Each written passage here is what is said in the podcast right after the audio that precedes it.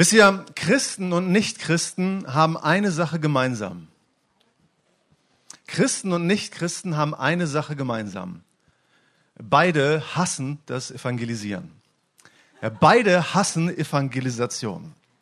Und genau das ist das Thema, was ich mitbringe, sozusagen von der Waterkant ähm, hier zu Treffpunkt äh, Leben. Und ich möchte gerne über die Jesus-Methode mit euch sprechen. Und wenn ihr eine Bibel dabei habt oder ein Smartphone, dann holt es raus, startet eure Apps oder lest einfach mit mir mit. In Johannes 20, Vers 19 bis 22 heißt es, als es nun Abend war an jenem Tag, dem ersten Tag der Woche, und die Türen, wo die Jünger waren, aus Furcht vor den Juden verschlossen waren, kam Jesus und trat in die Mitte und spricht zu ihnen, Friede euch. Und als er dies gesagt hatte, zeigte er ihnen die Hände und die Seite. Da freuten sich die Jünger, als sie den Herrn sahen. Jesus sprach nun wieder zu ihnen, Friede euch. Wie der Vater mich ausgesandt hat, sende ich auch euch. Und als er dies gesagt hatte, hauchte er sie an und spricht zu ihnen, empfangt Heiligen Geist. Ja, wir müssen uns die Situation hier wie folgt vorstellen. Ja, Jesus war gestorben, Jesus war gekreuzigt worden, ja, und aus Angst ja, vor dem, was die Jünger jetzt ähm, erwarten konnten, ja, hatten sie sich verkrümelt, hatten sie sich zurückgezogen, hatten sich verbarrikadiert, ja, weil sie nicht wussten, was passiert. Und auf einmal kommt Jesus in ihre Mitte. Auf einmal kommt Jesus ja in dieses Kabuff, in das, in das sie sich eingeschlossen hatten, und sie begegnen Jesus, sie begegnen dem Auferstandenen. Ja, und natürlich erzeugt das eine riesengroße Freude, einen riesengroßen Enthusiasmus. Ja, sie sehen die Seite von Jesus, sie sehen die Wundmale und in diese Situation hinein, in diese Euphorie, in diesen Augenblick der Erweckung, sagt Jesus dann, ja, wie der Vater mich gesandt hat, so sende ich auch euch. Und er erinnert die Jünger von damals und die Jünger von heute eben auch daran, ja, sich so zu senden zu lassen, wie auch er selbst gesandt war. Er sagt den Jüngern, hey, so auf die Art und Weise, wie der Vater mich in die Welt gesandt hat, so sende ich auch euch jetzt. Ja, ihr, die ihr hier in diesem Kabuff, ihr, die ihr in diesem angstvollen Zustand seid, ja, euch spreche ich an und euch verheiße ich, ja, die Kraft des Heiligen Geistes, wenn ihr auf die Art und Weise hingeht, wenn ihr euch so senden lasst, wie ich selbst von meinem Vater gesandt wurde. Die Frage ist, ja, wie war denn Jesus gesandt? Ja, die Frage ist, ja, wie sieht denn diese Jesus Methode aus? Und was war das Besondere an der Sendung von Jesus? Ja, zunächst einmal besteht die Jesus-Methode darin, ja, dass Jesus ja zu den Menschen hinging.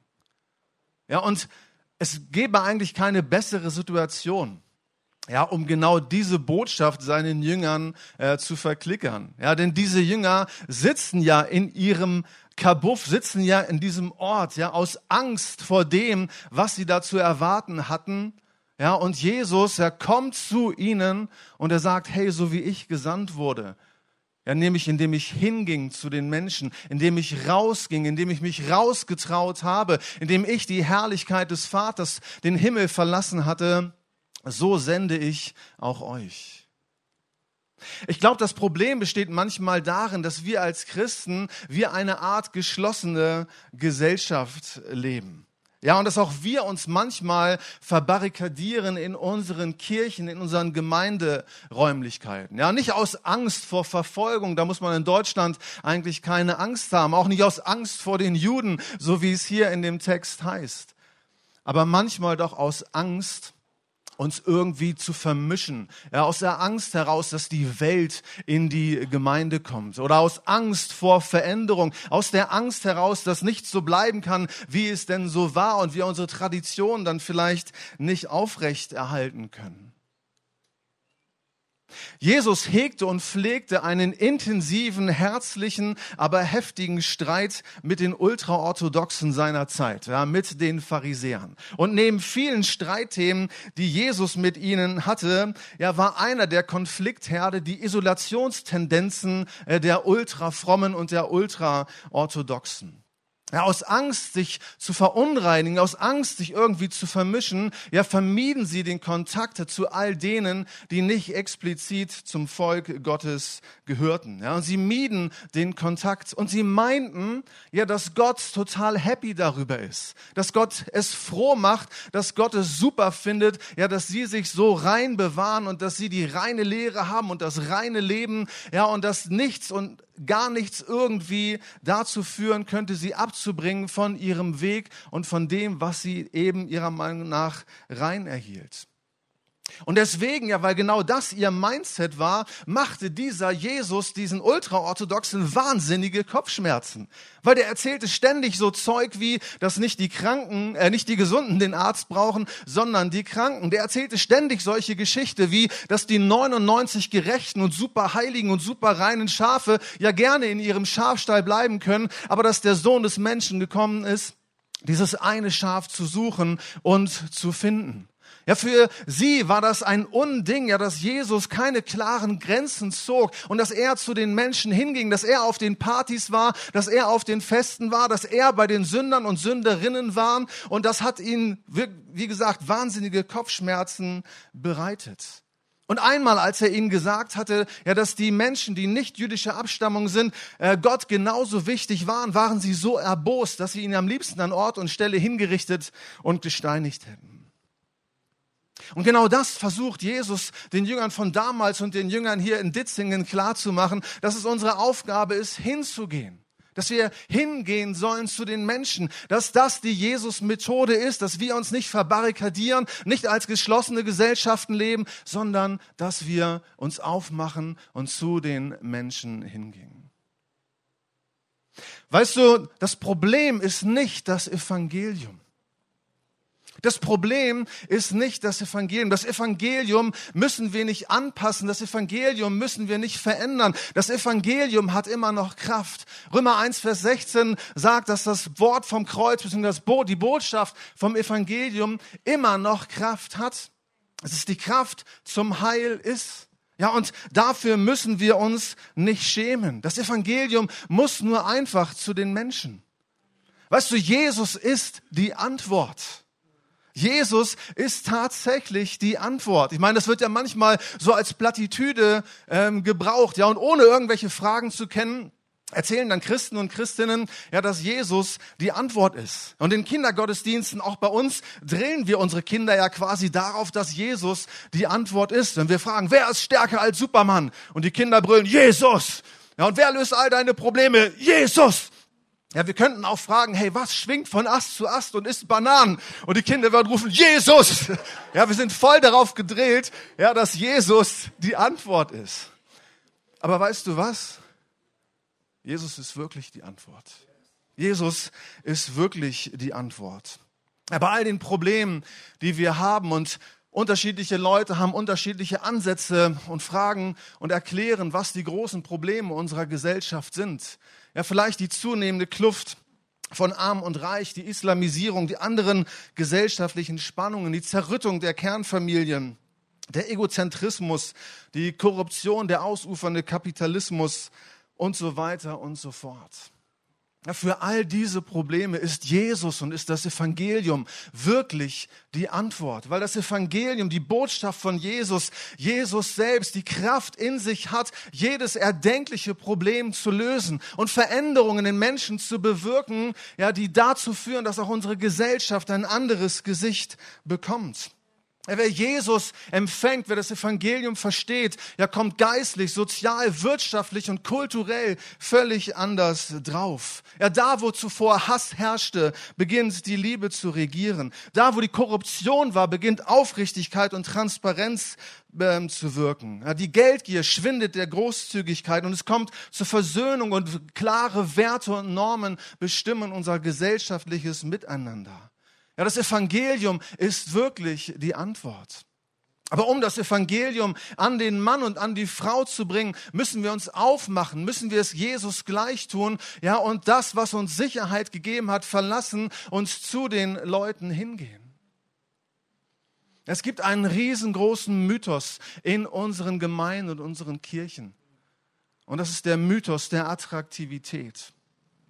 Dass wir manchmal glauben, hey, wir müssen das, was wir Kirche und das, was wir Gemeinde nennen, nur etwas hübscher machen, ja, nur etwas aufhübschen, nur etwas attraktiver machen, ja, besser aussehende Pastoren und bessere Musik und ansprechendere Seele und bessere Produktionen hier und da. Aber das Problem besteht doch darin, wenn wir mal ganz ehrlich sind, ja, dass egal wie hübsch die Dinge sind, die Leute einfach nicht kommen die Leute einfach nicht kommen. Und wenn wir die Erfahrung, weil wir die Erfahrung machen, dass wir, äh, dass die Menschen nicht kommen, tun wir was? Ja, wir schrauben weiter an der Attraktivität, weil wir sagen, es muss noch attraktiver werden, damit die Leute nur einfach kommen. Ja, immer das Gleiche zu tun und auf andere Ergebnisse zu hoffen, ist laut Albert Einstein eine Wahnsinnstheorie. Wir sind wahnsinnig. Ja, wir sind wahnsinnig.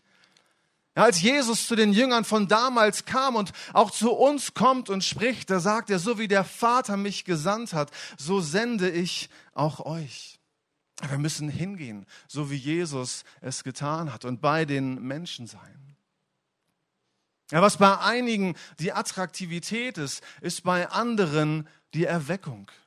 Ja, wir glauben, wenn wir nur erweckt genug wären, wenn wir nur genug von Jesus erleben würden, ja, wenn Jesus nur stark genug in unserer Mitte wäre, dann wäre alles gut. Und versteht mich nicht falsch, ich bin absolut für Erweckung. Und aus einem bestimmten Blickwinkel heraus betrachtet, glaube ich auch, dass Erweckung die einzige Chance für unser Land ist. Aber die Jünger damals ja, die sich dort verbarrikadiert hatten, erleben ja einen Erweckungsmoment. Der Auferstandene kommt zu ihnen, er zeigt sich ihnen und Freude ist da. Und Jesus sagt ihnen nicht, okay, Freunde, und das machen wir jetzt jede Woche. Ja, ich komme jeden Sonntag zu euch am ersten Tag der Woche, wie es hier heißt, ja, und ich zeige mich jede Woche. Sondern er sagt ihnen, ja, wie der Vater mich gesandt hat, so sende ich auch euch. Weißt du, von Zeit zu Zeit ähm, erleide ich auch an diesem Mythos ja, der Attraktivität. Und meine Grundangst als Pastor ist, ja, dass ich einen Gottesdienst feiere und niemand kommt. Ja, und ich vor leeren Reihen sitze und predige. Ja, und äh, auch wenn es humorvoll klingt, ist tatsächlich meine Grundangst, niemand kommt. Und von Zeit zu Zeit kümmert sich Gott hier um mein Problem und um meine Seele. Und vor gar nicht allzu langer Zeit hat er mir mal gesagt, weißt du, Markus, mach dir keine Sorgen darüber, dass niemand kommt. Mach dir Sorgen darüber, dass niemand mehr geht. Ja, dass niemand mehr hingeht, dass niemand sich mehr aufmacht und sich hinsenden lässt. Weißt du, das Hingehen ist hier der kritische Faktor. Ja, wie der Vater mich ausgesandt hat, sende ich auch euch. Jesus sagte den Jüngern in Matthäus 28, geht hin in die ganze Welt. Er sagt nicht, wartet, dass sie kommen, sondern geht hin. Und das Hingehen ist auch der kritische Faktor in der Kausalkette von Paulus in Römer 10, 13 bis 15. Da sagt er, denn jeder, der den Namen des Herrn anruft, wird gerettet werden. Doch wie können sie ihn anrufen, wenn sie nicht an ihn glauben? Und wie können sie an ihn glauben, wenn sie nie von ihm gehört haben? Und wie können sie von ihm hören, wenn niemand ihnen die Botschaft verkündet? Und wie soll jemand hingehen und ihnen die Botschaft Gottes sagen, wenn er nicht dazu beauftragt wurde? wir müssen hingehen. Und Jesus war bei den Menschen. In Johannes 1, Vers 14 heißt es, das Wort wurde Fleisch und er wohnte unter uns. Ja, man hat Jesus nicht umsonst einen Freund der Zöllner und Sünder beschimpft. Ja, sondern der Grund war ja, weil er ständig mit Zöllnern und Sündern gesehen wurde. Ja, er war auch in den Synagogen, um sich ein bisschen Streit zu suchen mit den Leuten dort. Ja, aber er war vor allen Dingen bei den Menschen, ja, die ihn brauchten. Und interessant finde ich, ja, dass Jesus für diese Sendung, ja, für diese Jesus-Methode, ja, die Kraft des Heiligen Geistes verheißt. Er sagt, wie der Vater mich gesandt hat, so sende ich auch euch. Und dann sagt er, oder es heißt, und dann hauchte er sie an. Und er sprach, empfangt Heiligen Geist. Ja, für diese Methode ja, haben wir die Verheißung der Kraft des Heiligen Geistes. Wenn wir uns wirklich aufmachen, ja, wenn wir wirklich hingehen, dann ist Gottes Kraft da. In Markus 16, Vers 20, das seht ihr schon die ganze Zeit und fragt euch, was soll das? Ja, da heißt es, jener aber gingen aus und predigten überall, während der Herr mitwirkte und das Wort durch die darauffolgenden Zeichen bestätigte. In Ezekiel 47, ja, sieht der Prophet diesen Strom, ja, durch den er warten soll, ja, und der ihm erst bis zu den Knöcheln, zu den Knien und bis zu den Hüften ging und den er dann nur noch schwimmend durchqueren konnte. Und das Interessante an diesem Strom ist ja, dass er je weiter er vom Tempel wegführte, äh, desto tiefer wurde er. Ja, all diese Dinge, die wir in der Bibel sehen und die wir begehren, ja, was wir auch vorhin gehört haben, diese Heilungen, ja, sie finden vor allen Dingen und am allermeisten dort statt, ja, wo wir bei den Leuten sind, wo wir den Zöllnern und Sündern Freunde und Freundinnen sind. Jesus hat einmal gesagt, ja, die Ernte zwar ist groß, die Arbeiter aber sind wenige. Bittet nun den Herrn der Ernte, dass er Arbeiter aussende in seine Ernte.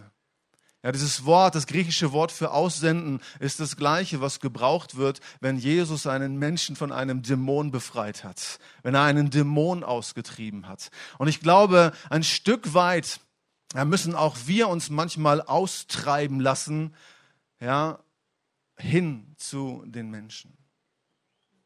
Also die Jesus-Methode besteht darin, ja, dass wir hingehen zu den Menschen.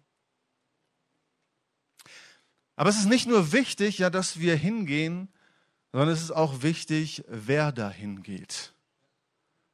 Ja, es ist nicht nur wichtig, dass wir hingehen, sondern es ist auch wichtig, wer dahin geht.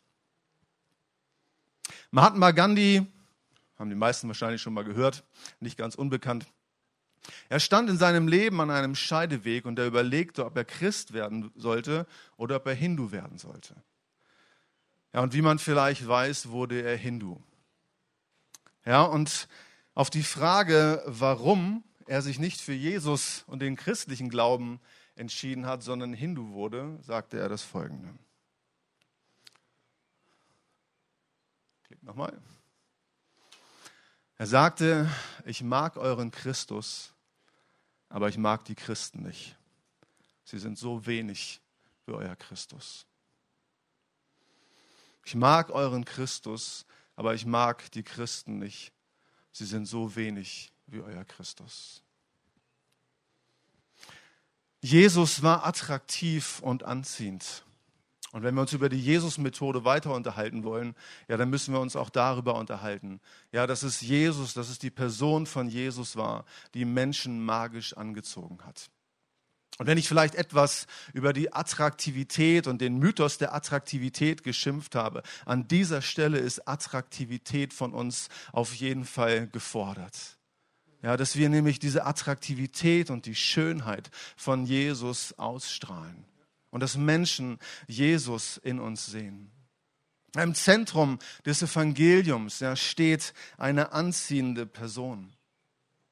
Wenn man Leute fragt, wenn man Christen fragt, was das Evangelium ist, ja, dann sagen sie, es ist ein freies Geschenk Gottes. Es geht um Freiheit, es geht um ewiges Leben, es geht um die Rechtfertigung aus Glauben, es geht um Gottes Gnade, um seine bedingungslose Liebe, um Heilung, Erlösung, neues Leben und so weiter und so fort.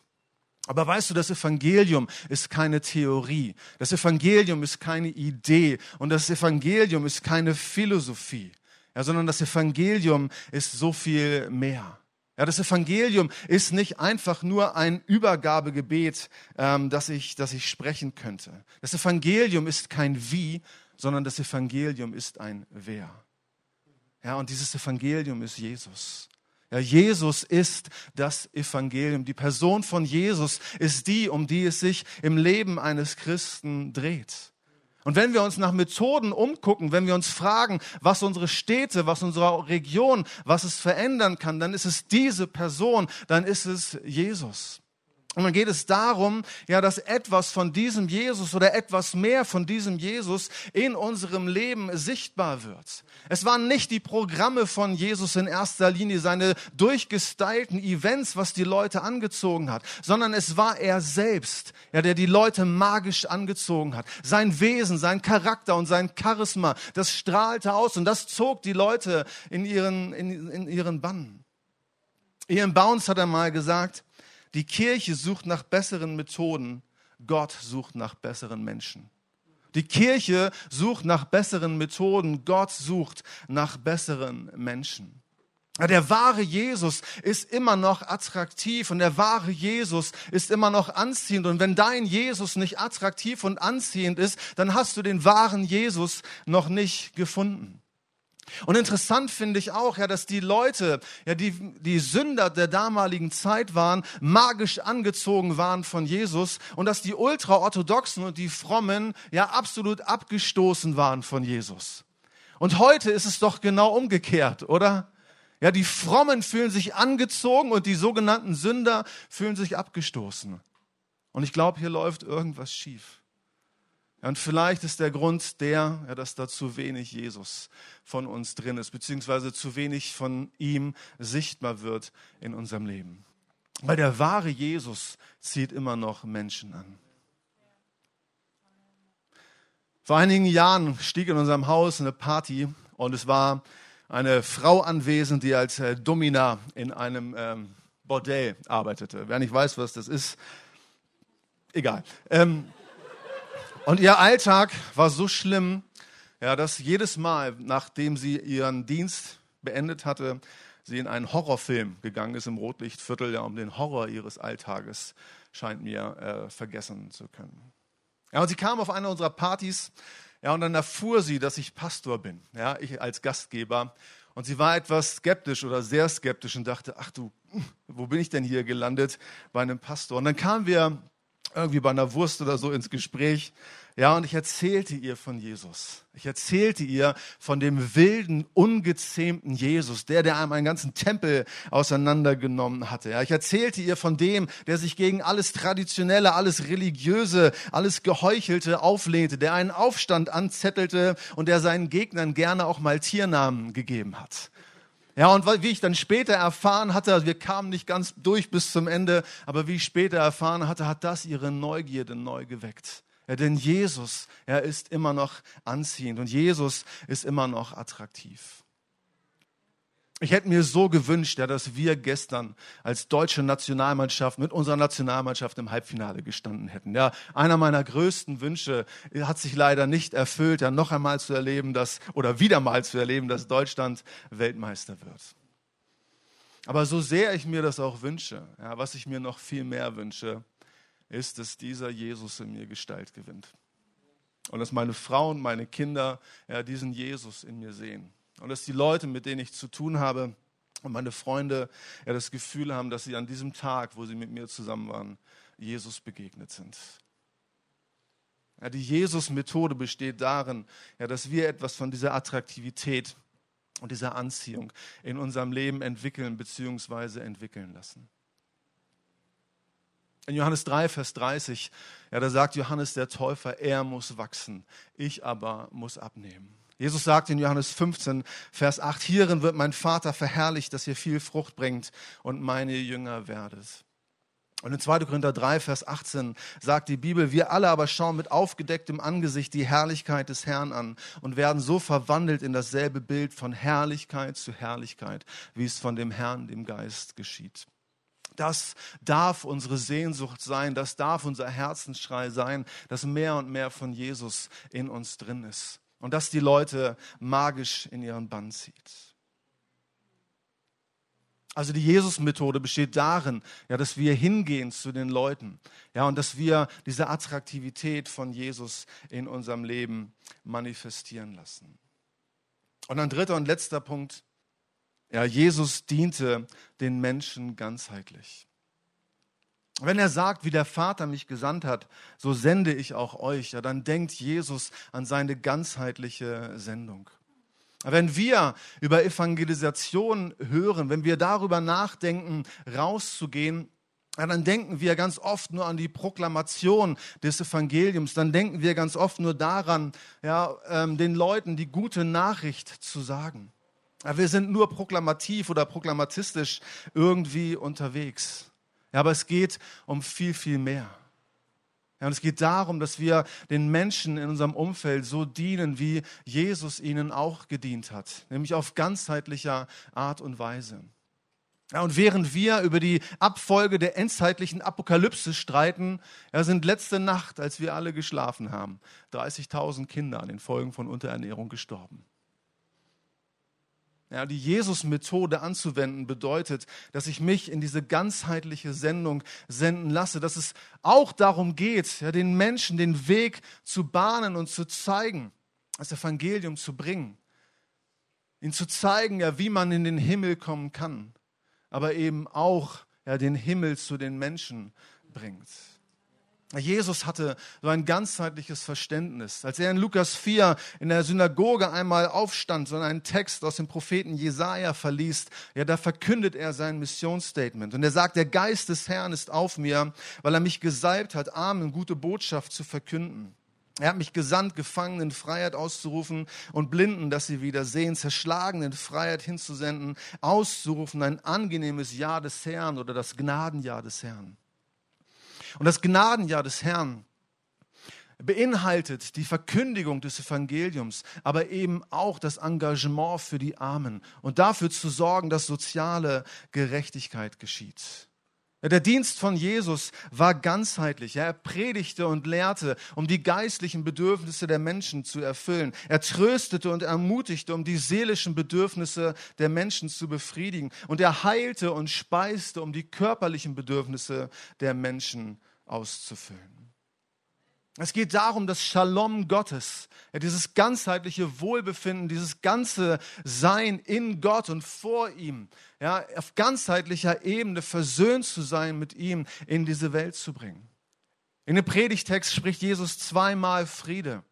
Ja, und er sagte im Hebräischen Shalom.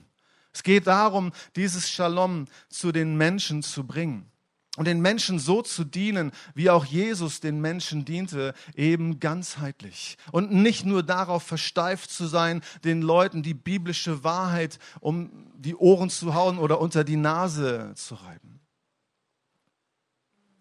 Ein Theologiestudent nahm einmal eine Bibel und er schnitt alle Stellen raus, ja, die sich darum drehen, dass wir uns als Nachfolger von Jesus um die Armen kümmern sollen. Und es hat ziemlich lange gedauert, weil es über 2000 Passagen in der Bibel gibt. Und nachdem er fertig war, nahm er diese Bibel. Er stand vor seinen Kommilitonen und sie mussten zusehen, wie diese Bibel sich unter seinen Händen auflöste. Und er sagte, das ist das, was wir mit der Bibel gemacht haben. Unsere Bibel ist voller Löcher. Ja, wir haben die Armen herausgeschnitten und so getan, als seien sie nicht da. Ja, Gerade ihr als Süddeutsche, euch darf man erinnern an das Vorbild der Pietisten. Ja, Im Pietismus des 17. und 18. Jahrhunderts wurden ganze Dörfer, Städte und Landstriche äh, vernichtet. Ja, und die Folgen des Dreißigjährigen Krieges waren so verheerend, dass es überall vor Armut nur so wimmelte, Kriegsopfer, Seuchen, Waisen. Ja, und die Kirche seiner Zeit hatte dem nichts entgegenzusetzen. Und es waren erweckte Christen, ja, wie Spener, Franke, Zinzendorf und Blumhardt, ja, die sich dieser Missstände angenommen haben. Ja, Blumhardt sprach deswegen von den zwei Bekehrungen im Leben eines Menschen, die Bekehrung hin zu Gott und dann die Bekehrung hin zur Welt, um den Menschen die Liebe Gottes auch ganz praktisch zu zeigen. Das gehört zusammen. Das gehört zusammen, ja, dass wir den Menschen die gute Botschaft bringen, aber dass wir ihnen dienen in ihren Bedürfnissen, dass wir uns um soziale Gerechtigkeit kümmern und dass wir uns kümmern um die Armen in unserer Gesellschaft. Und vielen unserer Kirchen ja, gibt es bis heute so etwas wie einen Altarruf weiß nicht, ob ihr das kennt. Ja, es geht darum, ja, dass man die Leute nach vorne ruft, ja, wenn sie ihr Leben Jesus geben möchten, ja, wenn sie diesem Jesus nachfolgen wollen. Der Erfinder des Altarrufs war Charles Finney. Und wisst ihr, warum er diesen Altarruf erfunden hat? Er hat die Leute, ja, die sich für ein Leben mit Jesus entschieden, nach vorne gerufen, damit sie sich gleichzeitig in eine Liste der Antisklavereibewegung eintragen mussten damit ihnen klar ist, ja, ein Leben mit Jesus, die Nachfolge Jesus heißt auch, dass ich mich dazu verwenden lasse, mich dafür einsetze, dass diese Welt geheilt wird. Ja, Jesus, er diente den Menschen ganzheitlich. Und auch das ist unsere Verantwortung, ja, wenn wir uns hinsenden lassen, so wie Jesus gesandt war. Ja, viele von uns denken ja, wenn wir erstmal bei Gott sind, ja, dann kann der sich auf was gefasst machen. Ich habe so einige Fragen vorbereitet, äh, die ich ihm ganz gerne mal stellen will. Ja, also ganz persönliche Fragen, ja, aber natürlich auch Fragen zum Leid der Welt.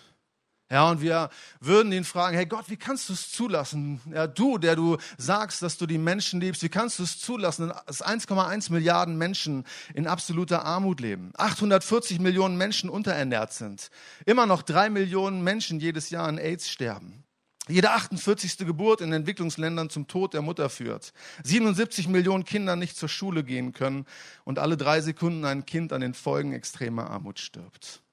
Wie kannst du das zulassen, dass es auch in unserem Land Armut gibt ja, und es besonders die Alleinerziehenden und die Alten und die Ausländer trifft? Mal angenommen, ja, du kommst überhaupt zu Wort, wenn du einst bei Gott bist. Ja, und du deine Liste vorträgst. Sag Gott, wie konntest du das zulassen? Weißt du, was Gott sagen wird? Er wird sagen, das Gleiche wollte ich dich auch gerade fragen. Das Gleiche wollte ich dich auch gerade fragen. Ja, wie kannst du es zulassen, ja, dass 30.000 Kinder an vermeidbaren Gründen sterben? Wie kannst du es zulassen, dass die Flüchtlinge in deinem Stadtteil isoliert sind? Wie kann es sein, dass es in deinem Viertel ein Gefängnis gibt und du noch nie zu Besuch dort warst? Wie kann es sein, ja, dass die Bewohner in dem Altenheim bei dir um die Ecke sich tagtäglich zu Tode langweilen? Und wie kann es sein, dass die alleinerziehende Mutter in deinem Block keine Hilfe von dir erfährt? Ja, das bedeutet es, ja, sich ganzheitlich senden zu lassen. Ja, natürlich wird nicht jeder Mensch in den Himmel kommen. Ja, aber vielleicht kann der Himmel ja zu allen Menschen kommen. Vielleicht kann der Himmel ja zu allen Menschen kommen. Also die Jesus-Methode, ja, sie besteht darin, ja, dass wir uns senden lassen so wie auch Jesus gesandt wurde. Ja, und er sendet dich hinaus, er sendet dich, dass du hingehst und dass du bei den Menschen bist. Und er will dich verändern, ja, sodass er mehr und mehr Gestalt in dir gewinnt. Und er sendet dich nicht nur, um Menschen in den Himmel zu bringen, sondern den Himmel zu den Menschen zu bringen. Kennt ihr die Geschichte von Joe? Joe war ein Säufer, ein Trinker, ein hoffnungsloser Fall, ja, der nicht mehr lange zu leben hatte. Und auf der Zielgeraden seines Lebens äh, fand er Jesus, begegnete Jesus und Jesus schenkte ihm ein, ein neues Leben ja, für die kurze Zeit, die er noch hatte. Und Joe entschied sich, ja, dass er den Rest seines Lebens ja, anderen Säufern und Trinkern dienen und helfen wollte. Ja, und er engagierte sich in so einem Heim für Säufer und für Trinker. Ja, und egal um was es ging, Joe war da. Ja, wenn es darum ging, das Erbrochene und den Urin der Leute wegzumachen, dann war er es. Ja, keine Arbeit war ihm zu klein. Für nichts war er sich zu schade und er strahlte die Liebe Gottes aus. Und eines Abends gab es einen Gottesdienst in dieser Einrichtung.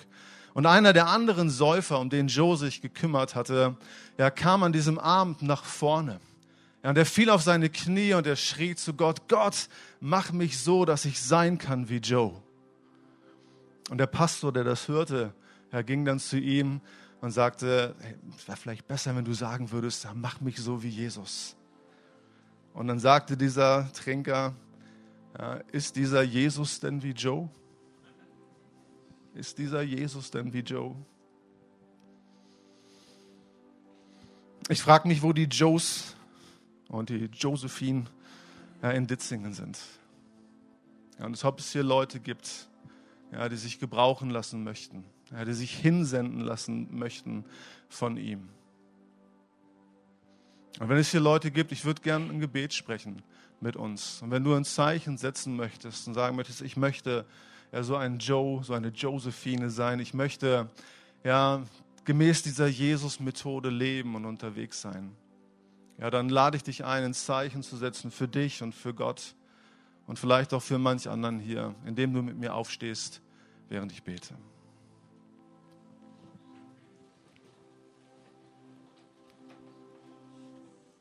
Jesus, du bist hier. Herr, du bist hier durch deinen Heiligen Geist, ohne jede Frage, ohne jeden Zweifel. Herr, und du malst uns, Herr, das Bild unseres Erlösers, unseres Rabbis, unseres Meisters, Herr, vor Augen.